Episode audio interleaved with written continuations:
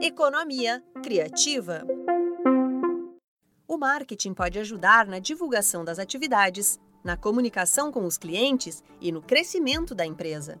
Para quem atua no mercado criativo, a publicidade também é importante na hora de desenvolver uma comunicação estratégica com o mercado.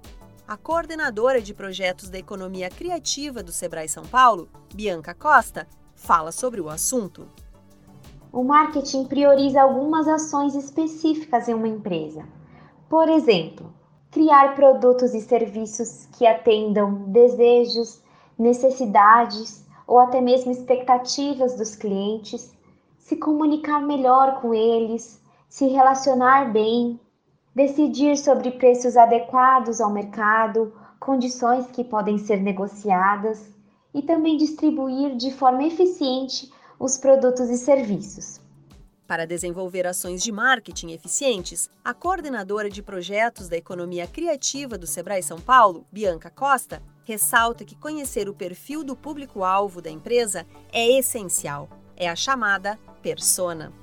Claro que para começar é preciso compreender quais são as necessidades e expectativas dos seus clientes.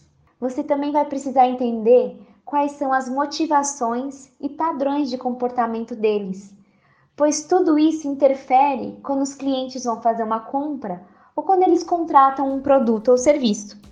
O Sebrae São Paulo oferece cursos sobre marketing voltado para negócios criativos. Para conferir, acesse digital.sebraesp.com.br e busque por Economia Criativa. Além disso, no site do Sebrae São Paulo, você encontra conteúdo sobre comunicação e marketing. Acesse sebraesp.com.br e saiba mais. Você acompanhou o terceiro programa da série Economia Criativa, do Sebrae São Paulo, para a agência Sebrae de Notícias.